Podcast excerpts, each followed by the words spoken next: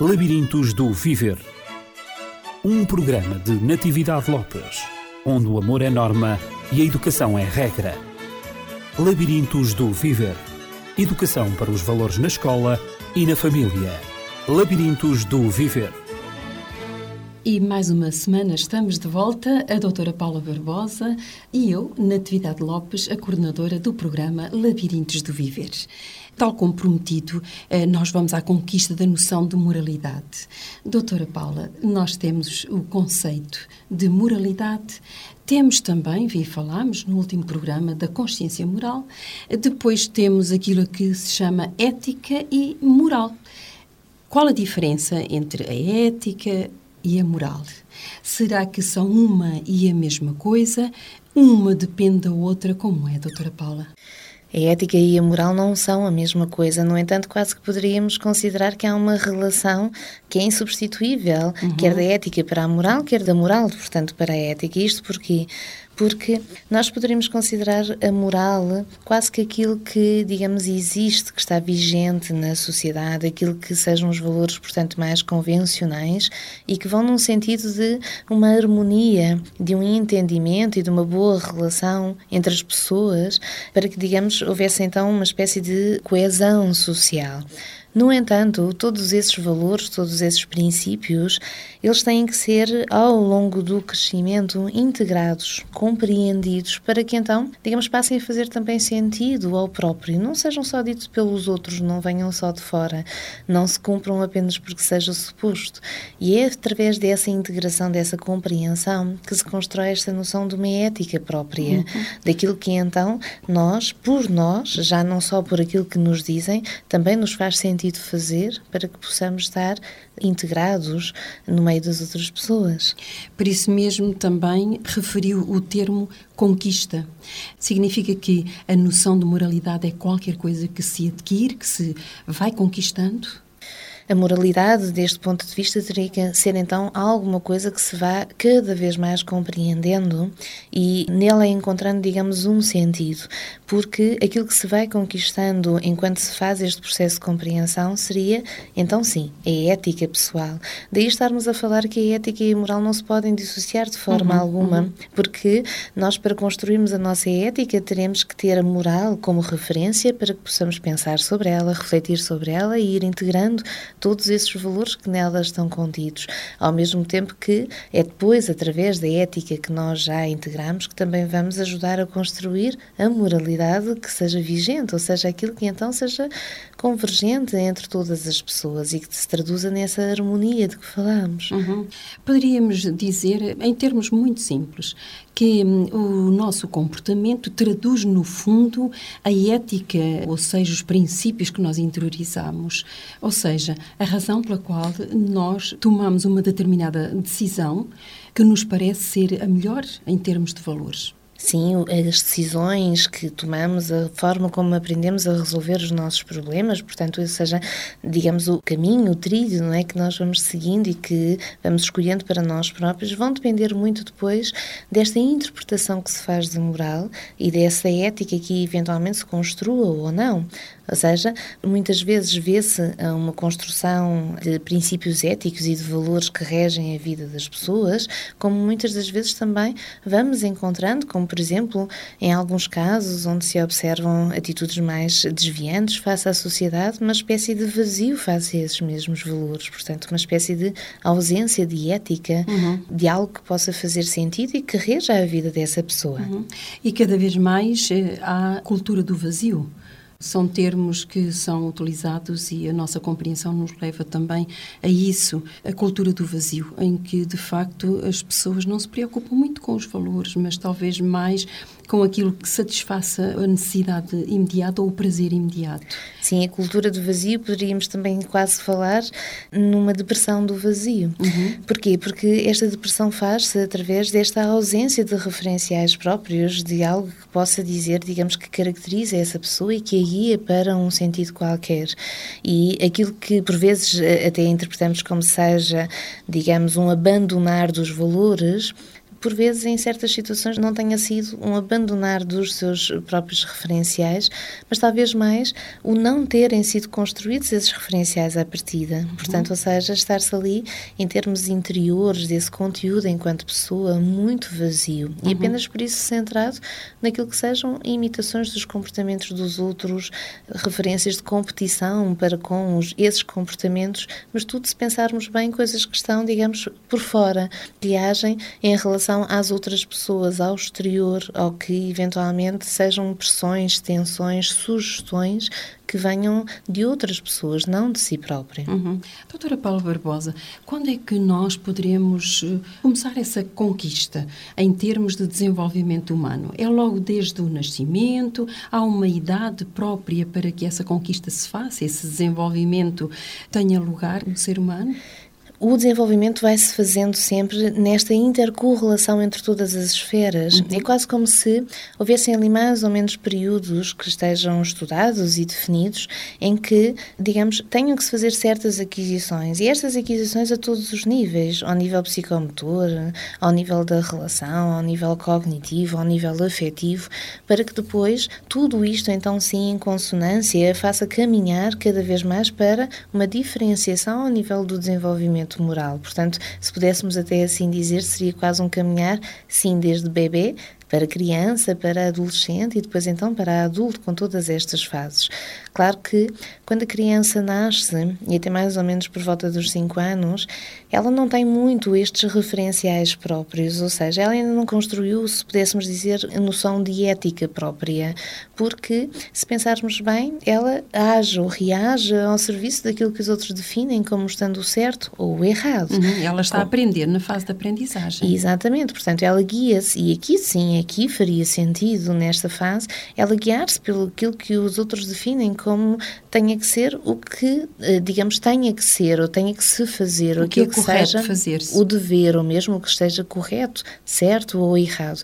São os outros que vão definir, portanto, todas essas referências e ela apenas, digamos, as centra no agir. Os outros definem, dão uma instrução e ela faz uma espécie de ação que corresponda então a isso.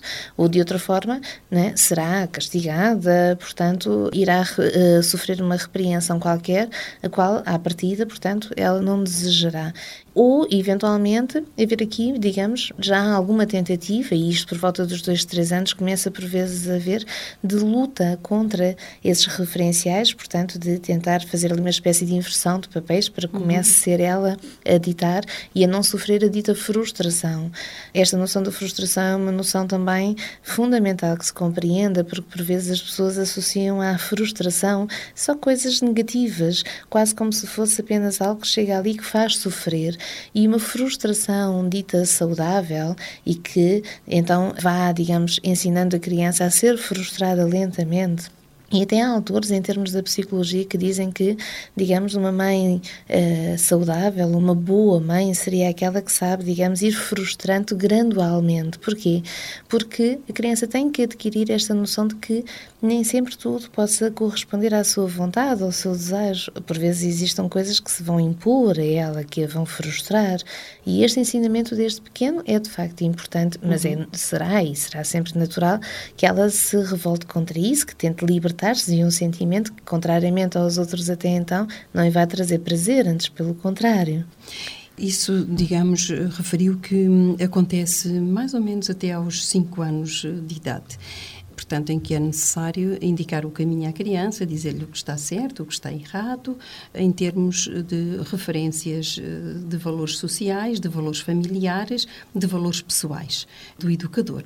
A partir dos 5 anos, digamos, vamos avançar mais 10 anos, por aí, 5, 10 anos. Até mais ou menos uh, aos 10 anos, se nós pudéssemos dizer até vá, eh, ao começo da entrada naquilo que se chama mais ou menos a pré-adolescência. Uhum. Isto porque nós não podemos situar isto em datas precisas, são sempre referenciais, mais ou menos, porque umas crianças desenvolvem-se de uma forma, digamos, mais sim, sim. rápida do que outras. São diferentes. Exatamente, mas aí começaríamos a ter, a partir dessa idade, esta tentativa cada vez mais marcada de que a criança se aproprie daquilo que sejam as regras e uh, ela acaba por ter, digamos, uma noção das regras, ou seja, ela já sabe o que é que esperam dela, ela já sabe o que fazer nesta ou naquela circunstância. Já lhe foi dito nos anos anteriores. E, exatamente, portanto, ela já experimentou, não é? Uhum. Aquilo que pode e que não pode, aquilo que é considerado pelos outros certo ou errado.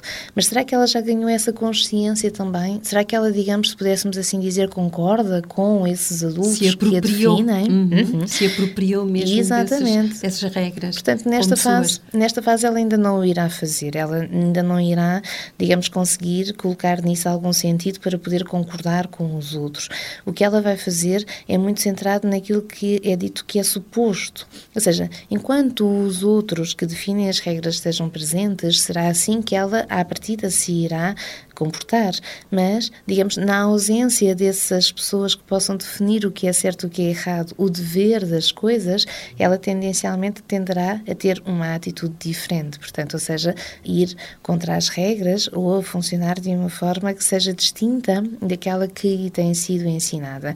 E então é uma fase aqui um pouco de aprendizagem entre vou experimentar aquilo que me dizem, eu vou experimentar aquilo, digamos, que me surge, sem que haja, no entanto, uma consciência ki que possa eh, definir aquilo que é certo ou que é errado e até o porquê de se escolher umas coisas e não as outras. Uhum.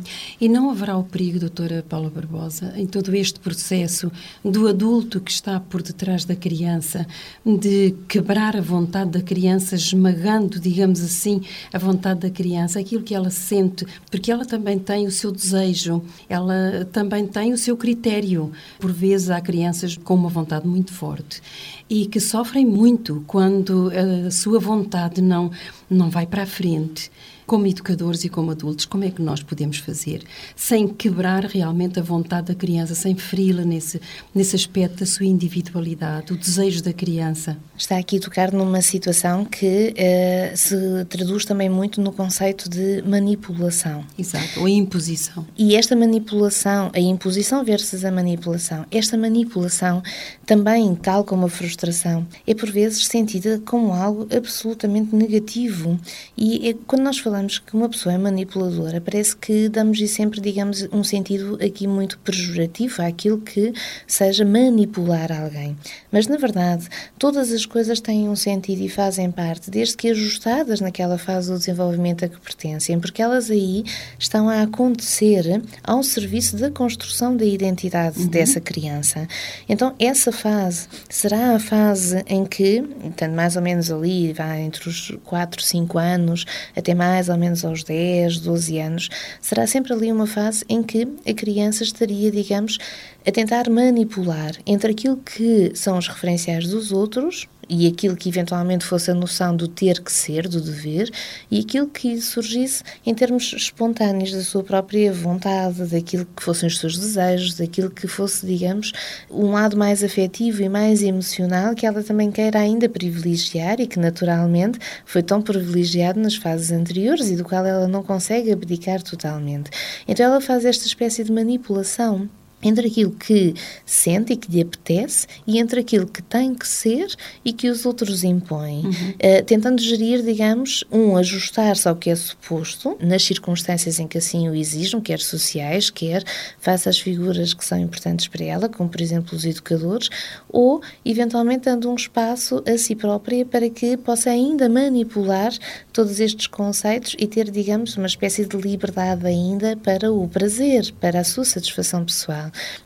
Isto é muito importante que se compreenda que é saudável e é natural nesta fase.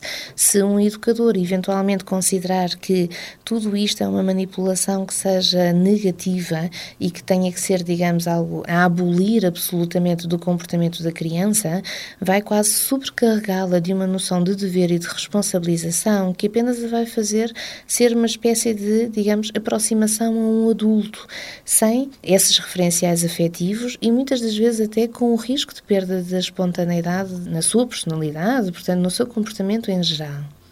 Não será que a criança, sobretudo no fim desta fase, assim por volta dos 10 anos, ela acha que deve agradar e então, independentemente daquilo que ela pensa eh, ser o melhor para ela ou do seu desejo, ela simplesmente, digamos, obedece, não é? Mas para agradar. Sim, nós primeiro assistimos a esta espécie de manipulação, portanto, eu não vou bem abdicar daquilo que me apetece, eu vou cumprir com o que é suposto, mas ainda quero reservar para mim esta parte, portanto, ou seja, para fazer aqui uma espécie de transição e de abandono daquilo que são as minhas vontades, até então tão privilegiadas, e depois por volta, então, faço isto durante esta fase, mais ou menos dos 4, 5 até aos 10, e depois dessa fase, até mais ou menos aos 16 anos, vá, o que ela faria era então, digamos, ok, não é? Isto terá, digamos, uma razão de ser, não é? Tudo isto que à partida me estão a ensinar, à partida será, digamos, como se costuma dizer, para o meu bem, e então o que ela iria centrar era, digamos, na tentativa de agradar a esses pais e esses educadores que sugerem essas regras. E então é quase que abandonasse aquilo que fossem os seus desejos mais espontâneos, aquilo que fossem as suas vontades, para se centrar nesta necessidade, digamos, de considerar aquilo que tem que ser, mas ainda muito aquilo que tem que ser porque o outro quer e fica contente e orgulhoso com isso, uhum. não porque ainda se tenha conseguido construir uma noção, digamos, de significado e de razão para que as coisas sejam assim. Digamos, aí começa um pouco a desenvolver-se a empatia, a noção de que existem outros, que não sou só eu exclusivo, que existo, que não, não é apenas a minha vontade que deve ser eh, feita, mas realmente também existem outras pessoas à minha volta e eu devo tomar consciência da existência do outro para não o prejudicar, para de alguma maneira não o magoar, para lhe agradar, mas no bom sentido. Como vemos, todas as fases são importantes. Uhum. A primeira Aquela, portanto, enquanto se é bebê, é para uma satisfação, portanto, daquilo que é espontâneo, dos desejos que surgem que não devem ser frustrados. Portanto, estamos aqui num plano ainda muito emocional, muito afetivo.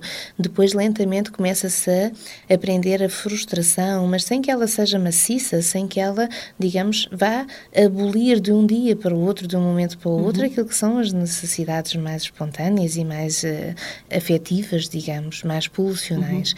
Depois, passamos então para uma fase em que se consegue colocar isso de lado, isso já está, digamos, contido não é, pelo próprio, e então aprendemos esta noção de colocar-nos no lugar dos outros, aquilo que, digamos, não é só importante para nós, mas aquilo que também traz felicidade e orgulho aos outros. Uhum. Muitas das vezes, quando surgem, por exemplo, em consulta, crianças uh, desmotivadas para a aprendizagem, crianças que dizem que não sabem porque é que vão à escola, porque, digamos, apenas se estão a centrar nesta esta noção da frustração.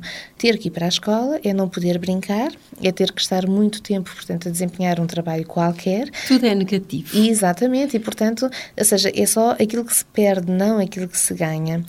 E nisto há um ensinamento que é importante para esses pais e que depois se vai traduzir nessa criança, que é neste sentido, antes da criança conseguir encontrar uma motivação para estudar e encontrar esse orgulho próprio para o ir fazendo, primeiro os pais têm que de facto servir um pouco quase como que referenciais neste sentido.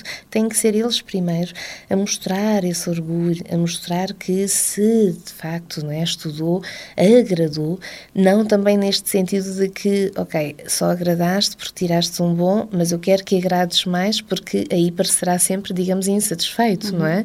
Uh, eu só ficarei completamente satisfeito se te fizeres o máximo. Não. Com aquilo que vão sendo os esforços que a criança vai sendo capaz de fazer. Ela sente-se então, compensada. Sentir-se compensada, elogiada, mas acima de tudo, sentir que dá orgulho aos pais que lhes agrada e então nesse sentido ela irá cada vez mais compreender que isso também possa para ela própria e trazer os mesmos sentimentos. Uhum. E é aí que ela irá depois buscar esta motivação para continuar.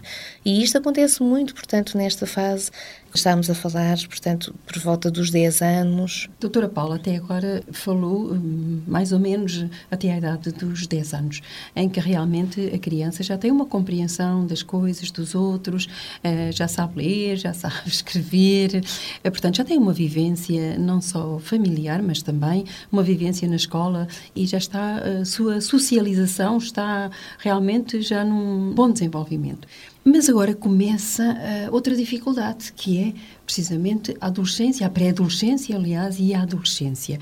Então, o que é que se espera que os jovens interiorizem a nível de regras sociais sem as questionar? Eu quero também referir, sentindo-se culpados ou que foram transgressores ou que, eh, portanto, como é que eles podem adotar as regras sociais e considerá-las como sendo eh, princípios éticos válidos para os outros, mas também válidos para eles próprios? Portanto, por volta dos 10 anos e durante esta pré-adolescência e até aquilo que fosse uma adolescência média por volta dos 16 anos, o que seria de esperar, e contrariamente àquilo que muitas das vezes hoje em dia se observa, seria esta necessidade de se ajustar aos outros e de agradar aos outros. Uhum. Portanto, sempre num sentido de ir à procura daquilo que são o orgulho, a satisfação dos outros, não tanto de si próprio. Mas claro que, enquanto tudo isto vai acontecendo, tem que se começar também a observar esta aquisição para si próprio também desses valores, portanto, uma importância gradual que vai dando a isso. E o que aconteceria por volta, o que seria esperado, e por volta dos 16 anos, portanto, nesta adolescência média, seria então esta capacidade, digamos, de aceitar as regras, e as regras já não só dos pais, portanto familiares, ou não só da escola, mas já ter uma certa noção, digamos, daquilo que são as regras sociais, daquilo que é, digamos, o conjunto de todas as pessoas. E, então, nesse sentido, aceitar essas regras, digamos, sem questionar, cumpri-las e até sentindo que, digamos, é quase aquele tipo de, de pensamento que temos que cumprir isto. Quem não cumpre isto, é preso, ou tem esta consequência, ou é rejeitado. Portanto, quase como que cumprimos ou não cumprimos. E, neste sentido, portanto, é um pouco este pensamento que faz parte desta idade e que, eventualmente, depois teria que seguir uma evolução entre um tudo ou nada. Ou se faz ou não se faz. Ou se é cumpridor ou se é transgressor. E então, neste sentido, digamos que tinha-se conseguido aceitar essas regras sociais já quase sem contestar. Mas, depois, gradualmente, e consoante se fosse também construindo este sentido ético das coisas, então o que é que iria passar a fazer? Iria passar, portanto, a pegar nesses referenciais e a pensar, ok, não é? desde que eu, a mim não me faça sentido, por exemplo, que esta noção, esta regra em termos sociais faça sentido. Mas eh, se eventualmente eu conseguir encontrar um grupo de pessoas com que também, digamos, se identifiquem em termos Concordem desta referência, então nós talvez possamos, não de uma forma transgressora, não agredindo a sociedade, mas talvez possamos, por exemplo, tentar fazer a diferença.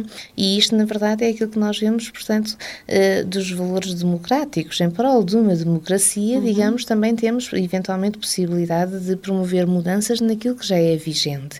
E, nesse sentido, daquilo que era uma confiança cega nos referenciais morais, digamos, passar quase a sentir que os referenciais morais possam ser questionados e até possam ser alterados, não com transgressões, não com atos criminosos, não com, digamos, atos eh, delinquentes ou até chocantes para a sociedade, mas antes com uma atitude, digamos, que pudesse ajudar os outros a pensar e, eventualmente, digamos, refletir numa mudança daquilo que já estava institucionalizado.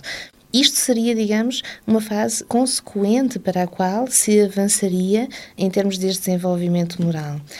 No final disto, e aquilo que acontece com muito poucas pessoas, seria então uma espécie de capacidade de colocar aqui um limite muito certo entre aquilo que é ético e aquilo que é moral. Neste sentido, seria: ok, eu sou uma pessoa integrada socialmente, eu sou uma pessoa que consigo aceitar as regras dos outros, eu até consigo aceitar que as pessoas, muitas delas, sintam as coisas desta forma, ajam daquela forma, se organizem daquela forma, mas eu consigo fazer uma diferenciação daquilo que depois a mim me faça sentido fazer, aquilo que eu queira fazer. E então eu estarei, digamos, ajustado, integrado socialmente, mas eu terei reservado uma espécie de espaço próprio para ser eu próprio. Uhum. E esse espaço, digamos, em nada vai colidir com aquilo que socialmente acontece em torno de mim. A doutora Paula, ao expressar-se assim no ideal tão, tão elevado, fez-me surgir uma, uma questão que é como é que nós podemos interpretar e referiu-se também a atos criminosos, a atos revoltosos, tudo isso que hoje classificam a nossa sociedade e, e como referimos no início, com essa cultura de vazio, em que dá a impressão que uh, os jovens e nomeadamente os adolescentes são temidos precisamente por alguns adultos, uh, incluindo os pais, precisamente porque dá a impressão que essa interiorização, essa ética, não se fez, não aconteceu no seu interior. Portanto, eles agem em nome de uma democracia, mas uma democracia voltada para as necessidades ou o prazer deles próprios naquela idade, o prazer do grupo.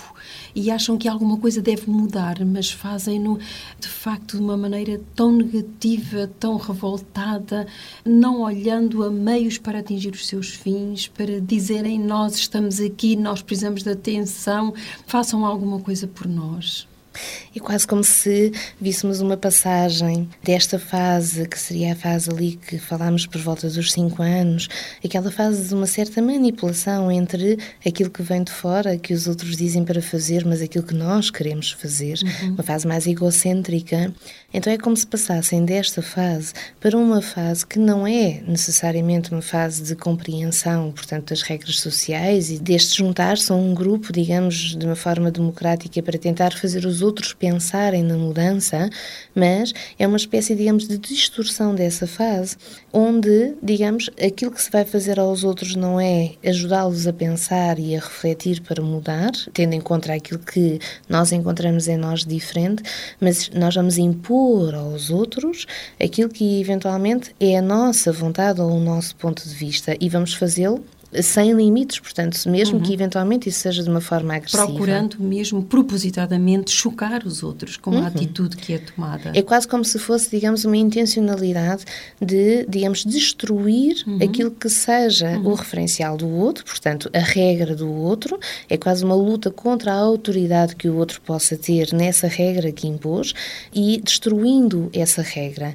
Quando falamos aqui, falamos, se estivermos a ver em termos de todas estas fases que fomos eh, delineando em termos do desenvolvimento moral, estamos a ver que falta aqui uma fase intermédia que é extremamente importante, que era a tal fase de agradar ao outro. Então, que significado emocional deixaram estes educadores de ter para estas crianças? O que é que não foi construído aqui em termos desta importância que essas pessoas pudessem ter para eles do ponto de vista afetivo, para que eles apenas se, digamos, revoltassem contra aquilo que é imposto? Portanto, isso nota-se mais digamos, a fase da adolescência é a resposta que nós podemos ter, o que é que faltou, não é? Na construção Poderíamos uh, da, dizer da, dessa da forma. Poderíamos dizer dessa forma. É quase como que o que faltou aqui em termos de significado emocional, para que uh, não haja uma preocupação nesta fase que seria o esperado uhum. de agradar a essas figuras de referência, mas antes apenas um destruir da frustração que advém das regras que lhe são impostas, ou seja, e então resultando numa destruição daquilo que são referências de autoridade. Então, Provavelmente o que foi acontecendo tenha sido, digamos, esta noção de um tudo ou nada, de que se cumpre ou não se cumpre, de que se tem que fazer ou não se tem que fazer. E, digamos, se não se fez, então que o resultado fosse sempre, digamos, uma frustração qualquer, um castigo qualquer, uma censura qualquer, apenas centrado, digamos, naquilo que fosse a destruição de algo da criança porque não cumpre, portanto, essa regra. Então reparemos que aqui a autoridade passa a ser uma espécie de autoritarismo Sim. onde, digamos, a criança não é ajudada a sentir, a integrar, e então há tal frustração gradual e lenta que seria saudável na sua educação. E é assim que ela se vai estruturar e é assim que ela vai responder, da mesma forma. Uns dizem para obedecer e agridem-na se ela não obedece, ela faz o mesmo. Ela não obedece e agride quem tente fazer cumprir com essa regra. Uhum. Portanto, nós temos que concluir, mas diríamos antes que hum, temos que avançar para uma fase posterior. O ideal é que, de facto, os adolescentes avancem para uma fase posterior em que o contacto com a lei pressupõe automaticamente o respeito moral, não é? Sim, aquilo que fosse a lei ou as regras, digamos, da sociedade, as mais convencionais, pressupusessem então aquilo que fosse uma consciência de que isso é uma moral necessária. Uhum. A adoção de uma consciência moral. Exato, portanto, uma consciência moral que, digamos, fizesse sentido, para que então se entendesse isso, digamos, como algo que é organizador entre as pessoas, que se vai traduzir na uhum. aproximação delas, não, digamos, na subjugação ou destruição de umas em favor de as outras, porque isso traduz-se num pensamento, digamos, que é muito mais imaturo e infantil e que deveria sim pertencer a uma fase do desenvolvimento ali, como falámos, entre os 5, 10 anos, não, digamos, numa fase da adolescência, muito menos numa fase adulta. Uhum. Doutora Paula, só uma mensagem, digamos, dirigida aos pais. Eh, enquanto os filhos são mais pequenos, estão ainda na fase da infância, como é que eles podem fazer para que este desenvolvimento se processe harmoniosamente para não desencadear depois na adolescência em atos de rebeldia, em atos criminosos, delinquentes, que os pais eh, nem ninguém gosta. O que eu poderia sugerir e considero mais importante seja aquela noção, como já falámos aqui, das regras com afeto. E isto em não se preocupem só com aquilo que tem que ser feito, não se preocupem só com aquilo que, enquanto pais, têm que fazer dar o abrigo à criança, dar-lhe de comer, levá-la à escola, certificarem-se de que fez os trabalhos de casa, não se centrem apenas nisto, nem tampouco façam a criança sentir exatamente a mesma coisa, que ela tem que cumprir com aquelas regras, levantar-se aquelas horas, fazer aqueles trabalhos, tirar aquelas notas, porque ficamos aqui apenas, digamos, num sentido de experiência das coisas, do que se faz, do que não se faz, e então do que está certo, do que está errado, mas mas sem, digamos, ajudarmos a criança a pensar, a sentir essas coisas, a traduzir isso num significado e, acima de tudo, numa satisfação primeiro para esses pais, ou seja, naquilo que seja positivo, no orgulho que possam ter daquilo que ela consiga fazer, para que ela depois também consiga encontrar esse sentido nela própria, um orgulho próprio em também agir dessa maneira. Uhum. Doutora Paula, ainda teremos que percorrer os vários princípios básicos básicos do relacionamento que, no fundo, têm que ser atingidos um, até chegar à idade adulta. E esse é um caminho que vamos percorrer na próxima semana. E então temos diante de nós o fascínio, temos a expectativa, o respeito, o encorajamento, a compreensão, enfim, todos estes princípios e muito mais, para de facto podermos ter eh, crianças que passem não só pela fase da infância, também pela fase da adolescência e que construam a sua adultez de uma maneira harmoniosa, saudável, para serem verdadeiros cidadãos que construam uma sociedade positiva e não destruam os valores eh, sociais eh, que estão instalados e que tanto defendem o próprio indivíduo. Assim, vamos na próxima semana continuar este mesmo tema. Doutora Paula, fala-nos da Dialógicos, onde a doutora Paula exerce uh, psicologia clínica e dê o contacto, por favor, como habitualmente. O nosso contacto é 193 845 1944 e o e-mail dialógicos.lda.dialógicos.pt muito bem, os ouvintes gostam de saber estes contactos porque já estão habituados também à sua presença aqui no Labirintos do Viver. E quanto a nós, também já conhece os nossos contactos, é o 219 106 310. Então, desejamos uma ótima semana para si e até à próxima com a doutora Paula Barbosa. Labirintos do Viver um programa de Natividade Lopes, onde o amor é norma e a educação é regra. Labirintos do Viver. Educação para os valores na escola e na família. Labirintos do Viver.